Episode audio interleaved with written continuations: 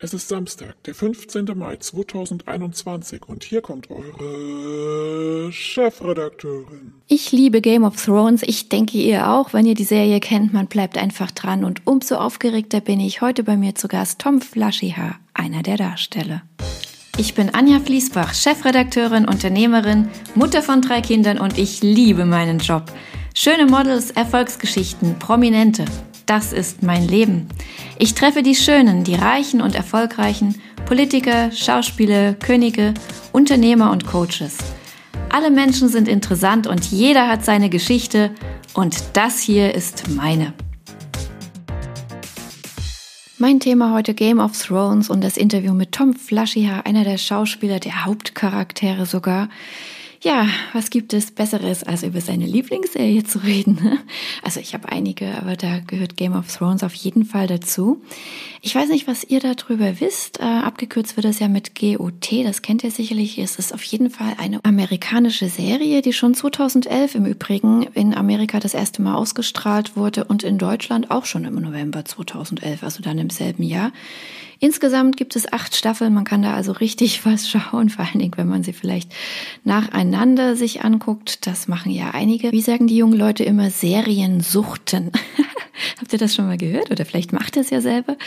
Ich kenne das auch, aber ist schon eine Weile her, dass ich so viel Zeit hatte. Okay, also lasst uns mal reden über Game of Thrones. Worum geht's denn eigentlich? Das ist so am europäischen Mittelalter angelehnt. Es gibt die sieben Königreiche von Westeros und die sind durch eine riesige Mauer aus Eis von einem Gebiet des ewigen Winters im Norden abgeschirmt. Also Frühling, Sommer, Herbst und Winter können mehrere Jahre oder manchmal auch Jahrzehnte dauern.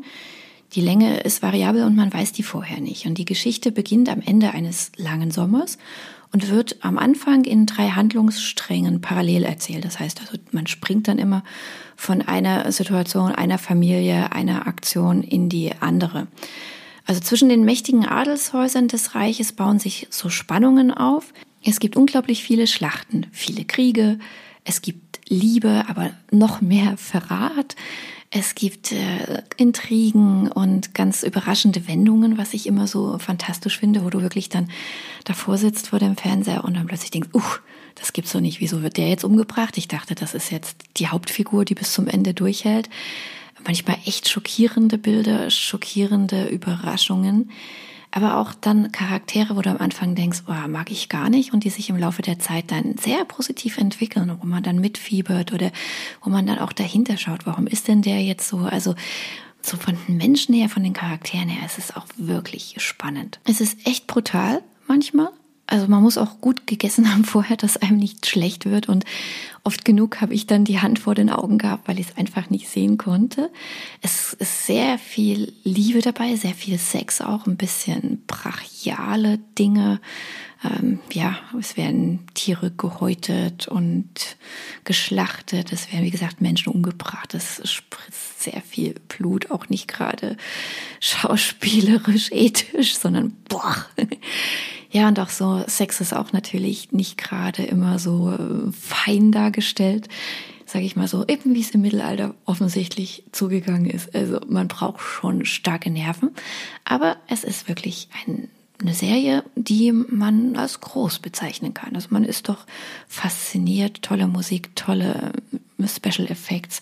Das ist übrigens auch zum großen Teil in Deutschland dann gemacht worden, diese ganzen speziellen Dinge die auch die Kulissen, die ja oft in 3D dann dahinter geschaltet wurden, wo Modelle gebaut wurden, also sehr viel deutsche Arbeit damit drinne. Deswegen wahrscheinlich auch so erfolgreich. Aber ich erzähle euch gerne zur Handlung hinterher noch was, wenn euch das interessiert, denn ich möchte jetzt einfach den Tom Flaschian nicht so lange auf die Folter sparen. Er kennt das ja alles. Er war schließlich ein Teil des Casts. Er war ein Schauspieler, ein Hauptdarsteller von dem Ganzen. Und deswegen wollen wir uns erstmal mit ihm unterhalten und mehr über Game of Thrones gerne, wenn ihr möchtet, hinterher.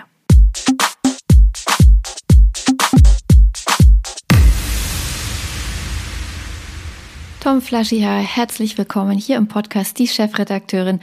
Es ist mir eine Ehre, wenn man eine Serie wirklich gerne schaut, ist man richtig aufgeregt, wenn man da mal den Hauptdarsteller im Podcast hat. Ich freue mich wahnsinnig.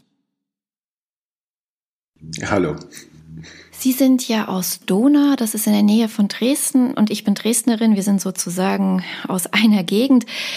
Aber der Unterschied zwischen uns beiden ist, Sie sind wirklich weltweit berühmt geworden. Bei mir ist das noch nicht so weit, ich arbeite noch dran.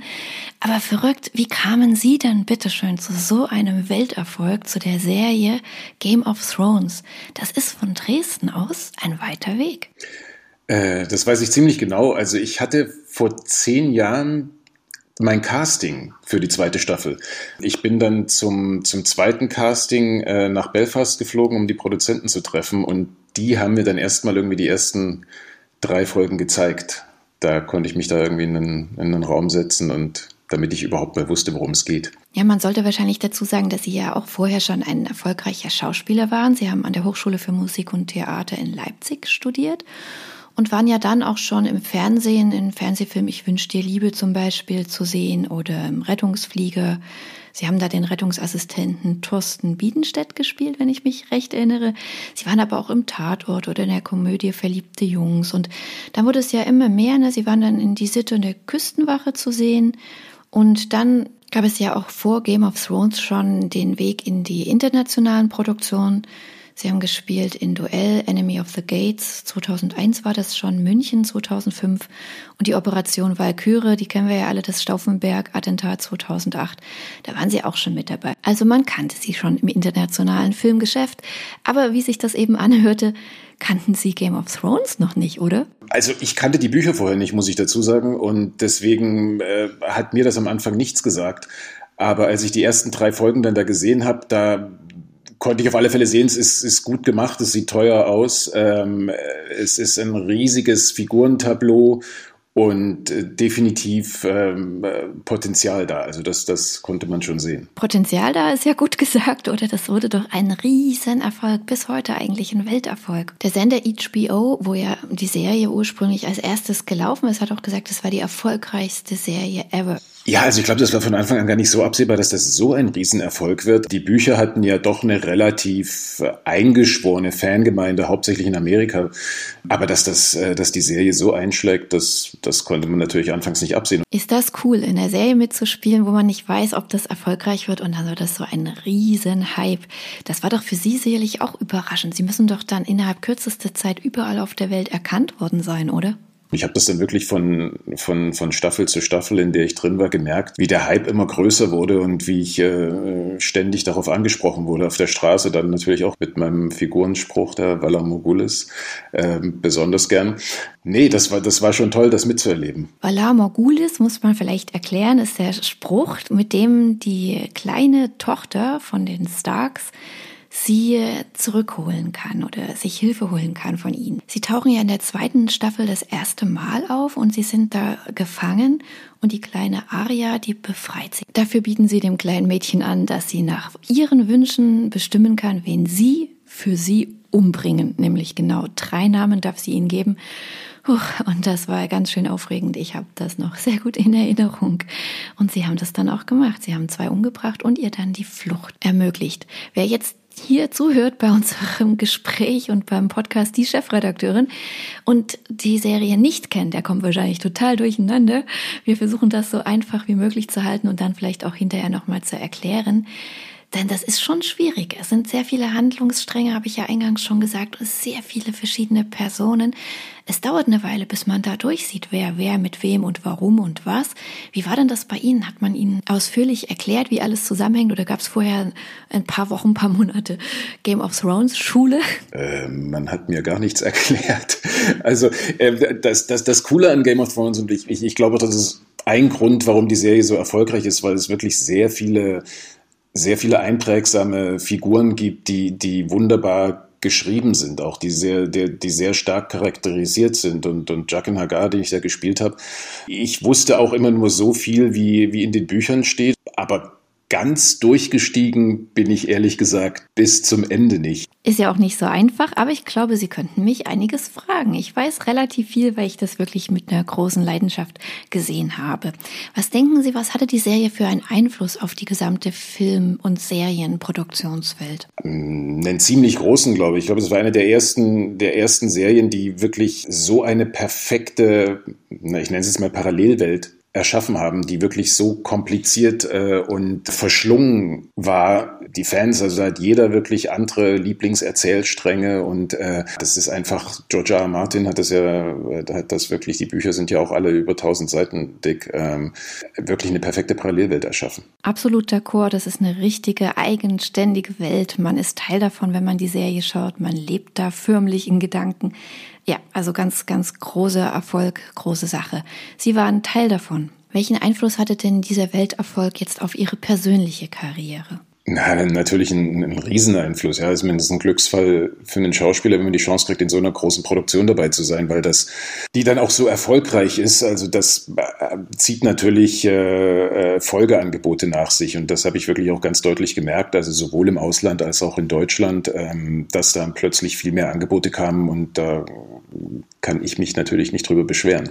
Aber ich hätte eine Beschwerde. Warum wurde denn die Serie beendet? Kann mir das mal einer erklären? Die war doch bis zum Schluss wahnsinnig erfolgreich erfolgreich.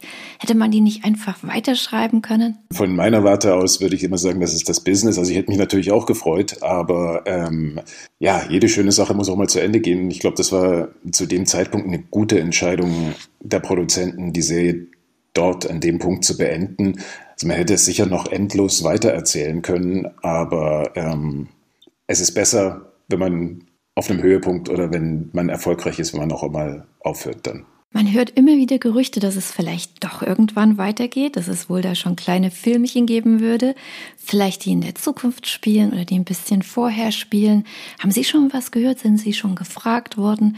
Und wenn ja, spielen Sie wieder mit? Ich habe keine Ahnung. Also mich, mich hat noch keiner angesprochen und das, was ich gehört habe, also es wurde letztes Jahr wohl schon ein Spin-off gedreht, der dann nicht weiter produziert wurde. Jetzt wird gerade wieder einer gedreht. Ähm, das betrifft wohl alles Geschichten, die äh, hunderte oder tausende Jahre vorher stattgefunden haben. Also ich meine, Jakin Hagar, mein, mein, mein Charakter da, also der ist natürlich äh, alterslos und, und stirbt auch nicht. Also der könnte da schon unterwegs gewesen sein, aber ich glaube es nicht. Ach schade, ich hatte gedacht, es geht vielleicht doch weiter und Sie wüssten schon was und könnten uns das erzählen.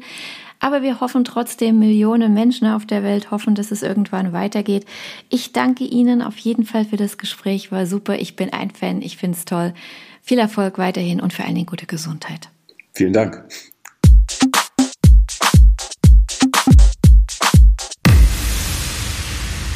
Wenn ihr Lust bekommen habt, die Serie euch selber mal anzuschauen, sie ist auf Sky verfügbar. Netflix hat sie leider eingestellt. Natürlich gibt es auch noch DVDs, die könnt ihr auf Ebay oder auch bei den klassischen Händlern wie Saturn, Mediamarkt und so weiter kaufen.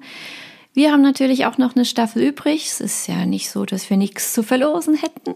Schreibt eine Bewertung zum Podcast, sagt eure Meinung, vielleicht auch eure Meinung zu der Serie. Seid ihr auch Fans of Game of Thrones? Welcher Charakter gefällt euch am besten? Was wünscht ihr euch? Soll es weitergehen? Sollte man es lieber dabei belassen? Schreibt doch einfach mal eure Meinung hier bei Bewertung oder schreibt mir auf Instagram at Deesy, D-I-S-Y, wie die Deesy Magazine unterstrich Fliesi, F-L-I-E-S-S-I, wie mein Nachname abgekürzt, Fließbach. Ja, und dann schmeißen wir euch alle in einen Topf. Das heißt, wir schreiben eure Namen oder eure Insta-Adressen auf. Und dann ziehen wir einen raus und dem schicken wir die gesamte Staffel Game of Thrones auf DVD, so ihr noch einen DVD-Player habt. Warum nicht? Das ist manchmal für solche Sachen gar nicht so schlecht, da noch so ein altes Ding aufzuheben. Ich freue mich, dass ihr dabei wart. Morgen hören wir den Herrn Luxem vom Bauer Olack in Zürich. Ein super Hotel. Ich sag's euch, könnt ihr gerne mal reinhören. Und vielleicht sehen wir uns auch auf Instagram. Bis dahin. Ciao. Tschüss.